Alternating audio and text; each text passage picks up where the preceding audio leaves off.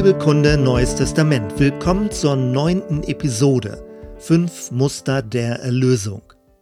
Eine der zentralen Aussagen im Neuen Testament lautet, Jesus ist der Erlöser.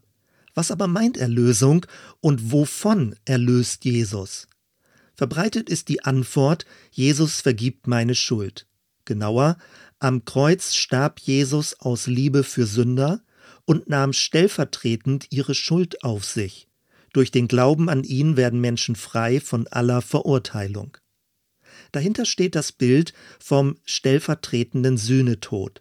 Manche behaupten, dass dieses das einzige Deutungsmuster für den Tod von Jesus wäre. Beim Blick in das Neue Testament finden wir aber unterschiedliche Aspekte und Erklärungen. Versuchen wir uns in die Zeit der ersten Jünger hineinzuversetzen. Drei Jahre waren sie mit Jesus unterwegs und haben von ihm gelernt.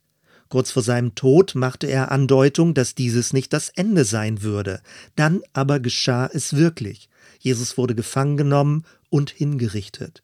Wer am Kreuz hing, galt als verflucht und von Gott verlassen. Jesus als Messias zu bekennen erwies sich, so schien es, als Fehleinschätzung. Die Jünger waren völlig desorientiert und standen vor einem Scherbenhaufen. Wie konnte es dazu kommen? Was hatte das alles zu bedeuten? Dann die Auferstehung. Die Evangelien berichten, wie extrem schwer es den Jüngern fiel, diese neue Wendung zu akzeptieren. Ihr Unglaube war hartnäckig. Jesus brauchte mehrere Anläufe, um ihnen die Überwindung des Todes klarzumachen. Am Anfang der Apostelgeschichte wird beschrieben, dass er seinen Nachfolgern in den 40 Tagen zwischen Ostern und Pfingsten alles erklärte. Eine lange Zeit. Dann die Ausgießung des Heiligen Geistes und damit der Mut, auch anderen davon zu erzählen.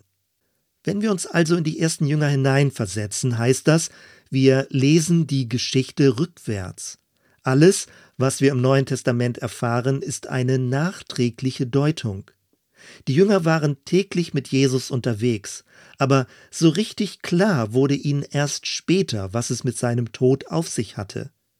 Durch die Auferstehung wurde der Tod am Kreuz vollständig umgedeutet.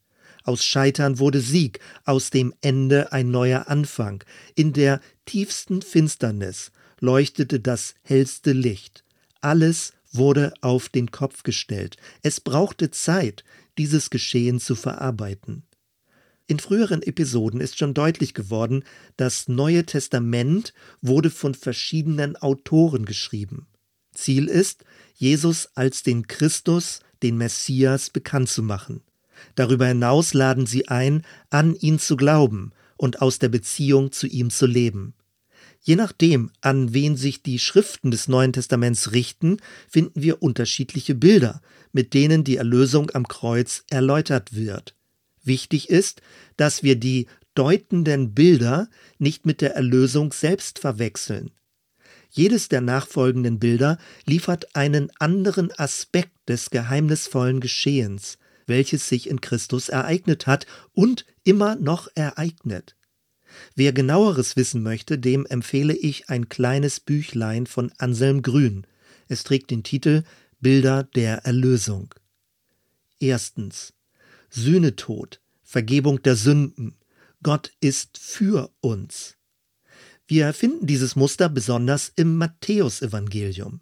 Vor dem Hintergrund des jüdischen Opferverständnisses wird erklärt, was der Tod von Jesus bedeutet.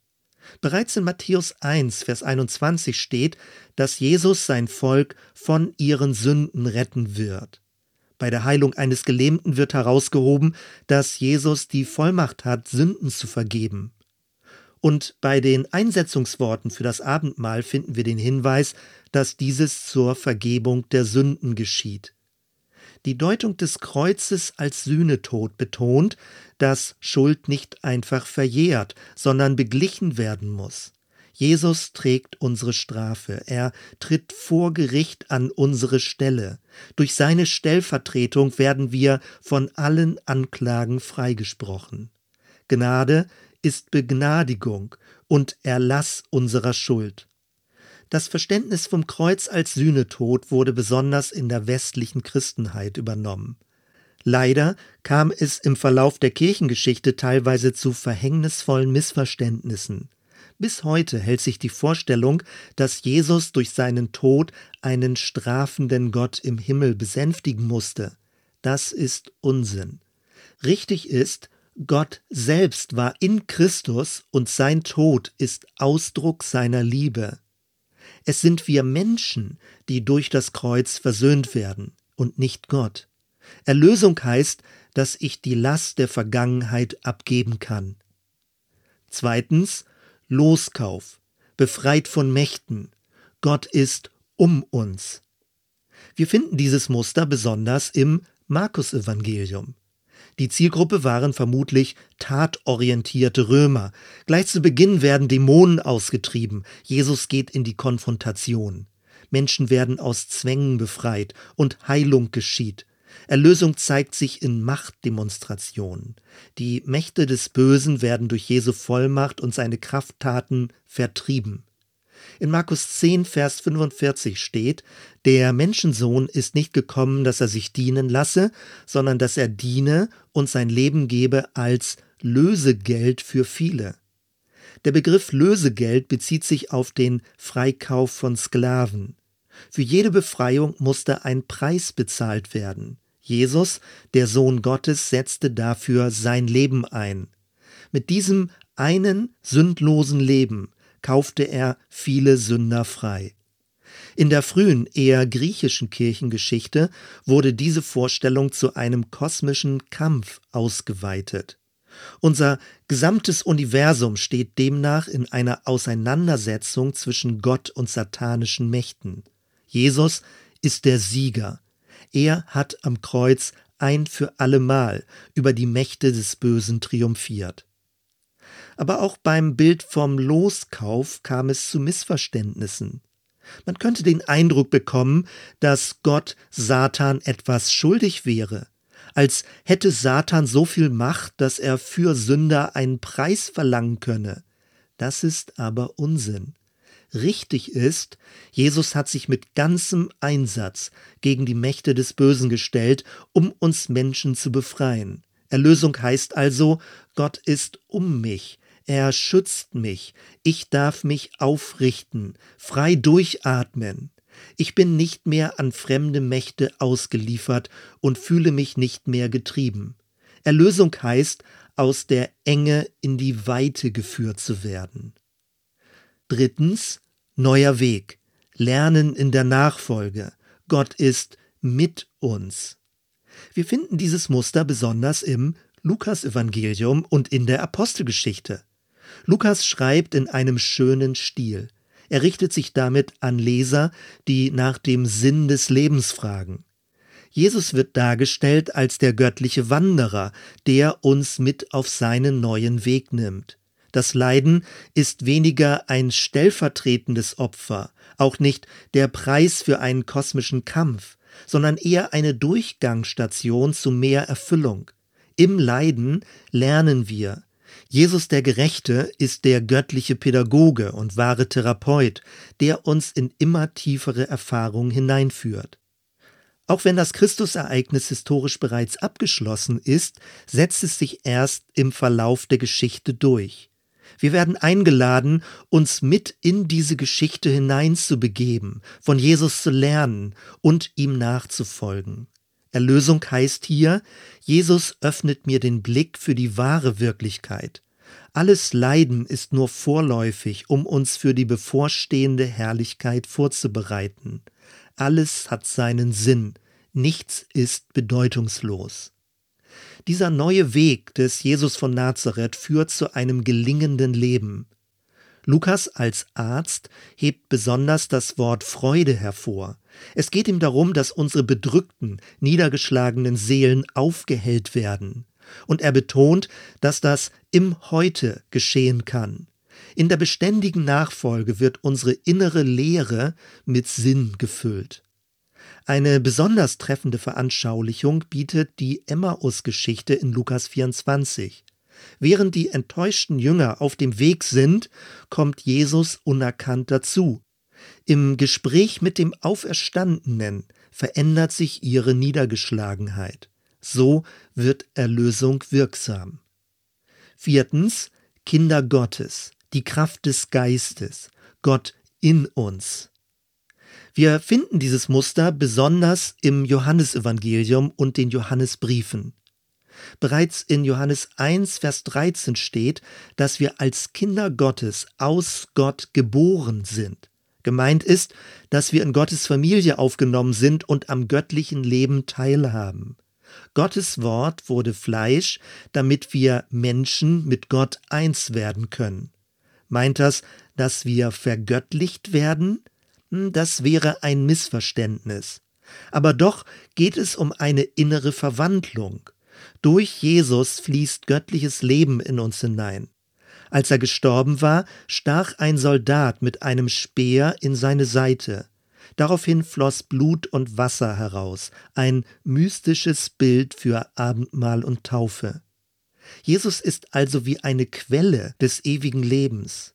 Dieses neue Leben empfangen wir durch den Heiligen Geist. Er macht unseren Körper zu einem Wohnort Gottes, zu einem Tempel des Geistes. Im Johannesevangelium wird Jesus nicht als Opfer, sondern als der Handelnde dargestellt. Bis zum Schluss bleibt er souverän. Er ist es, der uns durch sein Kreuz ewiges Leben schenkt. Ewig nicht im jenseitigen Sinne, sondern als Ausdruck für göttliche Qualität, schon jetzt. Jesus ist gekommen, damit wir Leben in Fülle haben.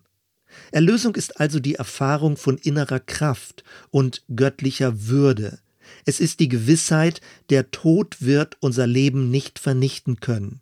Ewiges Leben beginnt schon jetzt und besteht über den Tod hinaus. Gott ist also nicht nur für uns, nicht nur um uns und nicht nur mit uns auf dem Weg, sondern auch in uns. Damit verbunden ist die Praxis der Kontemplation. Indem wir uns innerlich sammeln, begegnen wir Gottes Reden als inneres Geheimnis. Fünftens Zugang zu Gott. Anker hinter den Vorhang. Gott vor uns. Wir finden dieses Muster besonders im Hebräerbrief. Dort wird betont, dass der Zugang zum Allerheiligsten frei ist. Zur Veranschaulichung werden viele alttestamentliche Bilder verwendet. Dadurch soll das durch Christus gekommene Neue erklärt werden.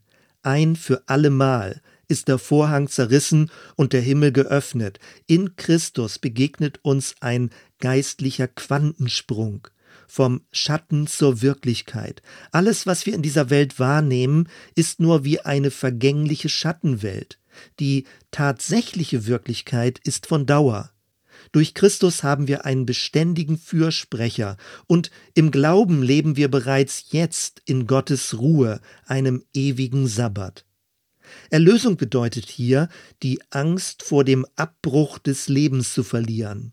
Das Vergängliche ist nicht das Wahre. Im Glauben haben wir Zugang zur eigentlichen göttlichen Welt. Der Hebräerbrief beschäftigt sich mit dem Grundproblem aller vorherigen Deutungen. Für sich genommen sind die Inhalte nicht vorzeigbar und beweisbar, weder der Sühnetod noch der Kampf mit den Mächten, noch die Gabe des Geistes. Deswegen werden die Christen an die mutigen Glaubenszeugen erinnert und aufgefordert, in Gemeinschaft zu bleiben. Erst in christlicher Gemeinschaft werden Glaubenswahrheiten durch das Leben und die Taten einzelner Menschen real sichtbar. Bei der Beschreibung dieser fünf Erlösungsmuster mag dir aufgefallen sein, dass Paulus noch nicht vorkam. Das liegt daran, dass er viele dieser Deutungslinien aufgreift und kombiniert. Besonders herausragend ist sein Begriff der Rechtfertigung. Sie bedeutet zunächst einmal, dass der gekreuzigte Jesus durch Gottes Auferweckung gerechtfertigt wurde. Die Menschen haben ihn zwar als Retter verworfen, aber Gott hat ihn erhöht und herausgehoben. Und indem wir an Jesus glauben, werden wir aus Gnade ebenfalls zurechtgebracht. Darüber hinaus ist Freiheit für Paulus ein wichtiger Begriff. Er meint damit nicht eine Ablehnung jeglicher Gebote. Erlösung ist für ihn aber, dass wir in der Freiheit des Geistes aufrecht und ohne Zwang vor Gott und vor Menschen unser Leben führen. Abschließend noch vier Hinweise. Erstens, David Flusser, der berühmte jüdische Jesusforscher, führt aus, wenn wir durch die Evangelienberichte hindurch zurückfragen, wie Jesus selbst seinen Tod verstanden hat, dann tat er dieses vermutlich im Rahmen der jüdischen Prophetentradition. Flusser ist wichtig, dass Christen Jesus nicht allzu schnell in Abgrenzung zum Judentum deuten. Jesus war Jude und mit all dem, was er lehrte, befand er sich konstruktiv kritisch inmitten der jüdischen Tradition. Zweitens, in diesem Zusammenhang ist auch wichtig zu betonen, dass Gott schon im Alten Testament reichlich vergibt und immer neu barmherzig ist. Vergebung beginnt also nicht erst mit dem Kreuzestod von Jesus. Jedoch ist das Kreuz eine unüberbietbare Veranschaulichung für die ewig gültige Liebe Gottes zu allen Menschen. Drittens, Anselm Grün weist darauf hin, wenn wir versuchen, das Erlösungsgeschehen zu verstehen, dann sollten wir nicht nur auf die Kreuzigung achten. Das wäre eine unglückliche Engführung. Gottes Erlösungswirken geschah in allem, was Jesus lehrte und tat. Sein gesamtes Auftreten hatte erlösende Wirkung für umstehende Menschen. Es ist deswegen wichtig, dass wir das Kreuz nicht isoliert magisch verstehen und ein Hingabegebet nicht zu einer Zauberformel wird. Erlösung geschieht in der beständigen Beziehung zum Auferstandenen.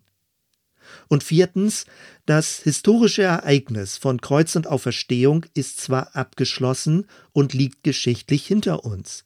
Gleichzeitig gilt aber auch, dass sich Erlösung erst inmitten eines Weges erweist, ein Weg, der unser ganzes Leben andauert und erst mit der Wiederkunft des Messias abgeschlossen sein wird. Paulus und Johannes schreiben, wir sind auf Hoffnung erlöst und noch ist nicht offenbar, was wir sein werden. Falls du über das Thema Erlösung weiter nachdenken möchtest, empfehle ich dir einen anderen Podcast. Er heißt Drei Gesichter des Evangeliums. Dort führe ich aus, wie Gottes gute Nachricht in Schuld, Angst und Schamkulturen zum Leuchten kommt. Soweit erstmal. Wir hören uns bei der nächsten Episode. Bis dann.